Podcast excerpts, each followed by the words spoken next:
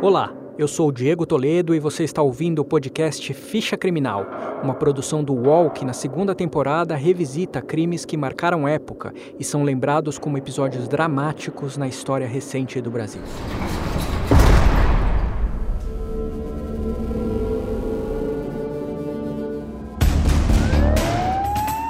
Mais de 100 homens executados em apenas 13 horas. Um presídio de segurança máxima dominado pelo Meio crime organizado. Essa é a cifra do maior assalto a banco da Menos história dois do país. soldados da Polícia Militar do Rio participaram da chacina.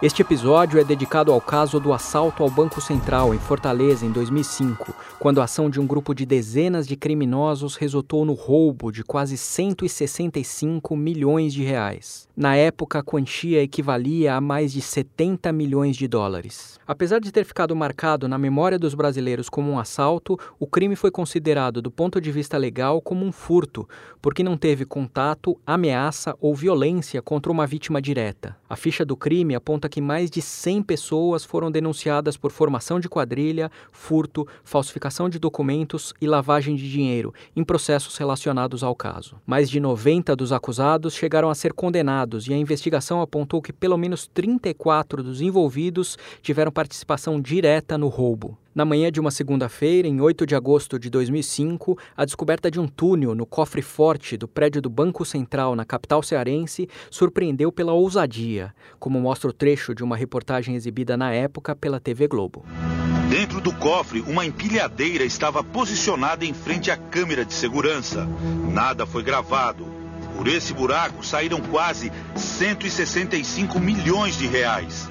São mais de 3 toneladas em notas de 50 reais. Um volume suficiente para encher seis caixas e meia de água de um metro cúbico cada. Polícia Federal não confirma, mas tudo leva a crer que só com a ajuda de alguém que estava dentro do Banco Central, os assaltantes conseguiram invadir um cofre blindado sem serem vistos. A participação de um ex-vigia do Banco Central no planejamento do roubo acabaria confirmada pelas investigações.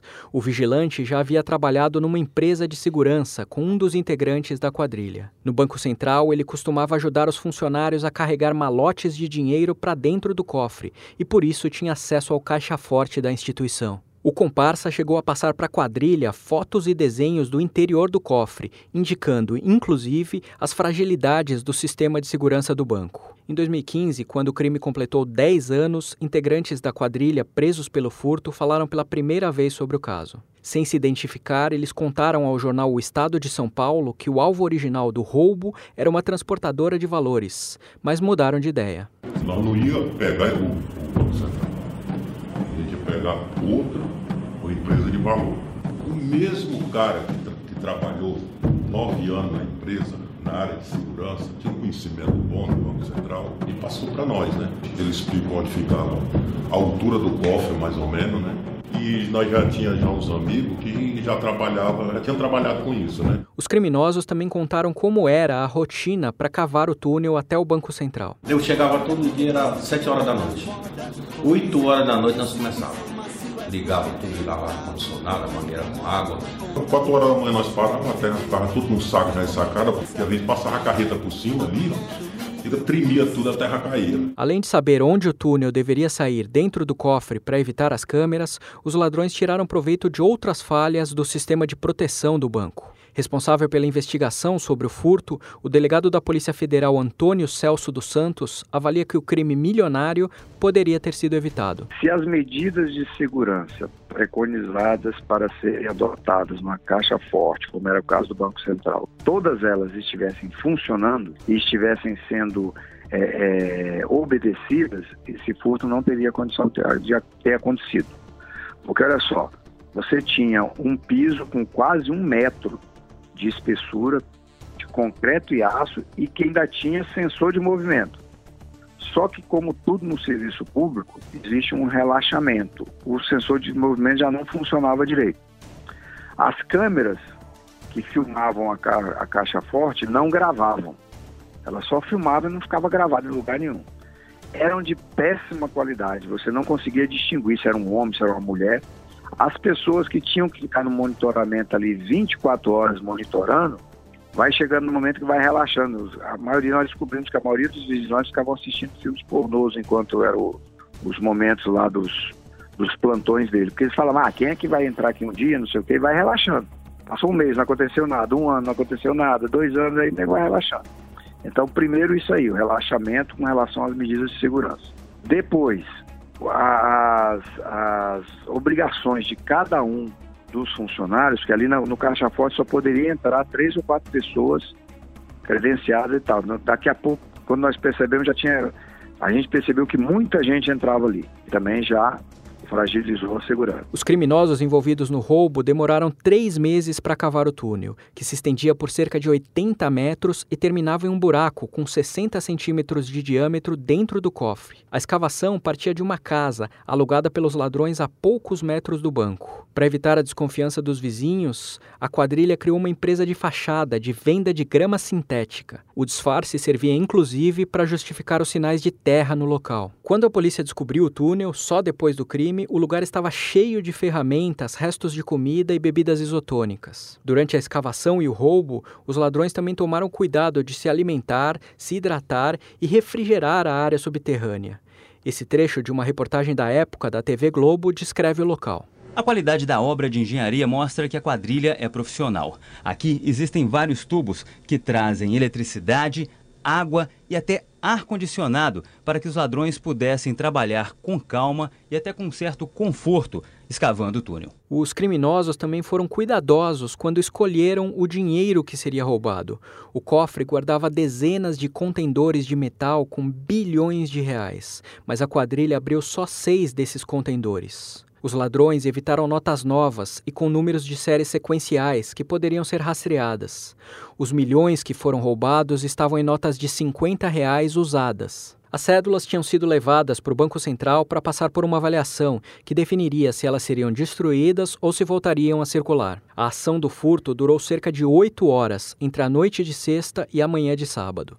O crime passou despercebido até o início do expediente na segunda-feira. Mas apesar do bem planejado roubo milionário, com o dinheiro nas mãos, os criminosos cometeram uma série de erros.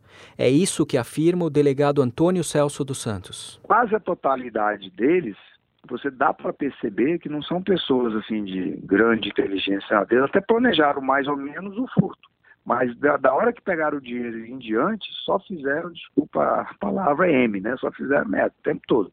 Isso facilitou muito o trabalho para a gente. Com um mês a gente já tinha identificado praticamente todo mundo, né? Porque se eles fossem pessoas assim de, de maior conhecimento, eles não tinham nem como, eles não tinham plano nem mesmo para lavar esse dinheiro. A maioria enterrou o dinheiro em, em quintais de chácaras, em fazendas lá no, no Ceará. Na tentativa de esconder o dinheiro do crime debaixo da terra, os ladrões perderam parte da fortuna que roubaram. Policiais e advogados ouviram dos criminosos que parte do dinheiro enterrado mofou e muitas das notas de 50 reais acabaram se despedaçando.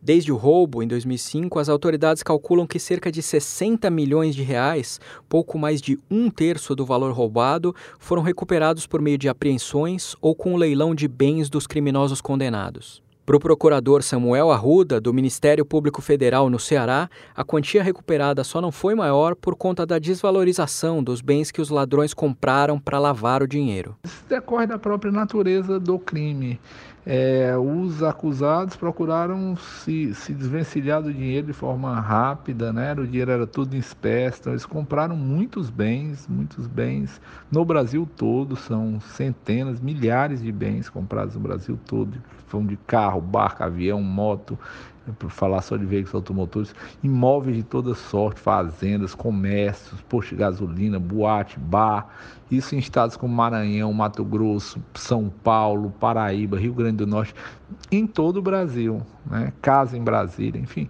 Então, é, é, o trabalho de recuperação disso foi dificílimo. E a gente precisa entender que eles compravam esses, esses bens por valores bastante superiores aos de mercado. Né? É típico da fase de lavagem isso. Né? E, e esses bens, quando recuperados, foram colocados é, em, em, um leilão judicial e é natural também que o leilão não alcance que é o preço do mercado. Então a gente tem uma desproporção de origem, que é os bens são comprados num valor superior de mercado e são vendidos por um valor inferior. Isso já dificulta qualquer recuperação. Podcasts do UOL estão disponíveis em todas as plataformas. Você pode ver a lista desses programas em uol.com.br/podcasts. Recebe salário, faz transferência, pagamento, recarga de celular e até empréstimo, tudo sem taxa. PagBank, a sua conta grátis do PagSeguro. Baixe já o app e abra sua conta em 3 minutos. Logo no início da investigação, a polícia encontrou pistas que ajudaram na busca pelos criminosos. Além de digitais recuperadas em objetos deixados no túnel e na casa usada para o crime, os policiais encontraram um cartão de recarga de celular que permitiu a identificação de linhas telefônicas usadas pelos bandidos. Os ladrões também cometeram o erro de comprar passagens aéreas para São Paulo com dinheiro vivo, em notas de 50 reais, o que despertou suspeitas. E no mesmo fim de semana do roubo, uma revendedora de carros de Fortaleza vendeu 10 veículos, em um total de quase um milhão de reais, para um comprador que pagou tudo à vista, também com notas de 50 reais. Entre os suspeitos identificados e mais tarde denunciados e condenados pelo roubo estavam homens que já tinham antecedentes criminais por conta de outros assaltos, como conta o procurador federal Samuel Arruda. Eles, na verdade, são, são pessoas com ampla inserção no mundo criminoso. Né? Ali havia já é, assaltantes é, já conhecidos da polícia, né, já estavam envolvidos em assaltos violentos, ações muito violentas anteriores, né, assalto a, a transportador de valores, a bancos.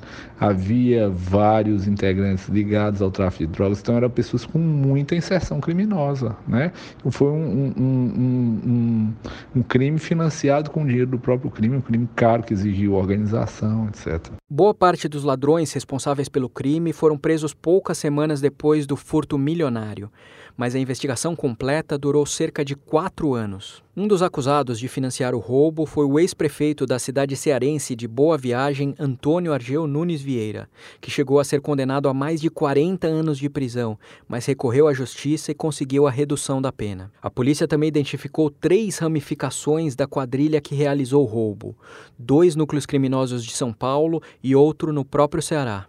Os homens apontados como líderes desses três núcleos foram Moisés Teixeira da Silva, de São Paulo, Luiz Fernando Ribeiro, conhecido como Fernandinho, também de São Paulo, e o cearense Antônio Jussivan Alves dos Santos, o alemão. Fernandinho acabaria morto poucos meses depois do roubo alemão cumpre pena de mais de 35 anos de prisão no interior do Paraná. E Moisés, que foi preso quatro anos depois do crime, foi condenado a mais de 10 anos atrás das grades. Para a pesquisadora Jânia Perla Aquino, que estuda na Universidade Federal do Ceará a atuação de quadrilhas em grandes crimes, a definição de uma liderança não representa necessariamente uma hierarquia no roubo. Eu não acredito num líder. A polícia acaba, né, usando essa terminologia do líder, muitas vezes tem consequências jurídicas, é conveniente para o arranjo da investigação. Mas analiticamente não se observa uma liderança nítida, notória, é, de, de uma pessoa dando ordem. O que predomina nessas é, nessas quadrilhas que têm realizado grandes assaltos no Brasil é mais essa, essa associação das pessoas dividir as tarefas, dividir é, os investimentos, os recursos que são direcionados para a realização do assalto e depois dividir o dinheiro, né? E então, depois que divide o dinheiro, as pessoas investem como bem entendem, né? Muitas vezes em atividades legais, né? É, é comum que assaltantes, praticantes de, de, crime que rendam quantias altas, é, montem negócios, negócios legais, muitas vezes de fachada. Algumas vezes esses negócios são importantes porque quando eles são presos, esses negócios legais, eu já pude ver, né? No caso farmácia, posto de gasolina, loja de material de construção. Então, esses negócios é, são muito importantes porque quando o assaltante vai preso, a família sobrevive do negócio legal, é, pode puxar advogados. Ao longo dos anos, a investigação também levou as autoridades a identificar o envolvimento no crime do PCC, a maior facção criminosa do Brasil. Um dos núcleos da quadrilha de São Paulo contava com um trio de especialistas em assalto a banco. Os três também tinham participado de duas fugas na casa de detenção do Carandiru e conseguiram escapar cavando um túnel. O procurador federal Samuel Arruda, que atua no Ceará, afirma que hoje é claro o elo entre o PCC e o roubo ao Banco Central em Fortaleza. Olhando retrospectivamente, fica muito evidente a ligação desse, desse grupo com o PCC. Talvez na época não houvesse ainda uma noção da enfim, do, do, dos contornos que essa organização tinha, que essa facção tinha na época, e essa relação de pertencimento, é, ela foi ficando mais clara com o correr do tempo da, da, das investigações, mas hoje é inegável que é uma relação, vários dos, dos, dos envolvidos é, são integrantes do, do PCC. O PCC, inclusive, tem uma base muito forte na região de onde eles são oriundos, né? E alguns têm um destaque, inclusive, é, na cúpula dessa facção a nível nacional. Né? Outra parte dos mais de 100 acusados foi denunciada por crimes posteriores ao furto, em tentativas frustradas de lavar o dinheiro roubado. Até 2017, 31 dos acusados cumpriam pena por crimes relacionados ao roubo. Mas desde então, a Justiça Federal passou a invalidar condenações por lavagem de dinheiro ligadas ao furto de 2005. O motivo foi uma mudança na interpretação da lei sobre organizações criminosas. De lá para cá, alguns dos ladrões do roubo ao Banco Central foram soltos ou tiveram penas reduzidas. Mas não foi só a prisão que frustrou a expectativa de uma vida de riqueza e tranquilidade para os bandidos. Depois do roubo, alguns dos principais responsáveis pelo crime se tornaram alvo de extorsão, sequestros e morte. O delegado Antônio Celso dos Santos revela o que descobriu sobre esses arroxos. Muitos desses arroxos foram praticados por policiais e por pessoas se dizendo policiais, porque muitos eles não identificaram para a gente. Os que nós conseguimos identificar, nós apresentamos para a prisão, inclusive prendemos alguns. Né? Então, advogados também envolvidos com ele, nós prendemos alguns também. Infelizmente, a maioria dos casos em que eles foram é, é, extorquidos foram por policiais ou por pessoas se dizendo policiais. Um dos homens apontados como um dos líderes da quadrilha, Luiz Fernando Ribeiro, Fernandinho, foi alvo de uma dessas extorsões. Quatro meses depois do roubo no Banco Central, Fernandinho foi sequestrado por policiais de São Paulo. A família pagou mais de 2 milhões de reais de resgate, mas o bandido acabou morto e teve o corpo jogado em uma rodovia na divisa entre São Paulo e Minas Gerais. Pelo menos mais uma dúzia de sequestros envolveu participantes do roubo de 2005 ou seus familiares. Uma das vítimas foi um irmão de alemão, também considerado um dos chefes da quadrilha. As autoridades calculam que cerca de 30 milhões de reais roubados do Banco Central tenham sido usados pelos ladrões para pagar pelas extorsões de policiais e de outros bandidos. Apesar do desfecho infeliz para a maioria dos envolvidos que acabou na prisão, o crime em Fortaleza alcançou o imaginário popular. O roubo chegou a inspirar uma versão dramatizada para o cinema, e em 2011 chegou às telonas o filme Assalto ao Banco Central. Esse é um trecho do trailer da produção dirigida por Marcos Paulo. Faltam cinco dias. Não quero ver ninguém parado aqui. Vamos trabalhar. Um túnel. Trabalho sem violência, do jeito que você gosta. A gente cava, abre um buraco bem embaixo do cofre, pega a grana. A gente tá fazendo um negócio da China. Estamos trocando terra por grama sintética. Aí tá bom. Eles abriram um buraco bem na parte que as câmeras não pegam. O senhor nem desconfiou que o Banco Central estava sendo assaltado? Eu sou tudo escorado. Até ar-condicionado. Isso aqui não é coisa de amador, não. Os caras estão procurando pista em São Paulo até hoje. Tamo junto, hein? Tamo de ricos.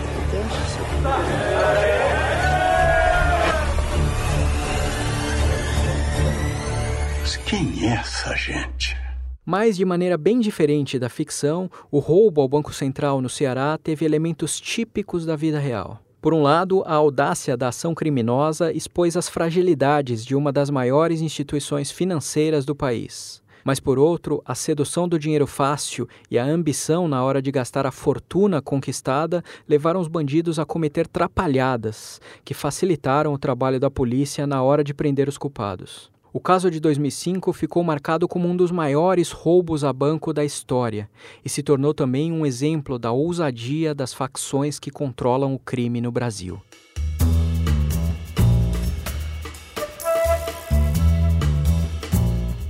Este episódio de Ficha Criminal termina aqui. Você pode ouvir este e outros podcasts do UOL em noticias.uol.com.br podcasts. Ficha Criminal tem reportagem e locução de Diego Toledo, edição de áudio de Amer Menegassi e coordenação de Juliana Carpanês. Até a próxima.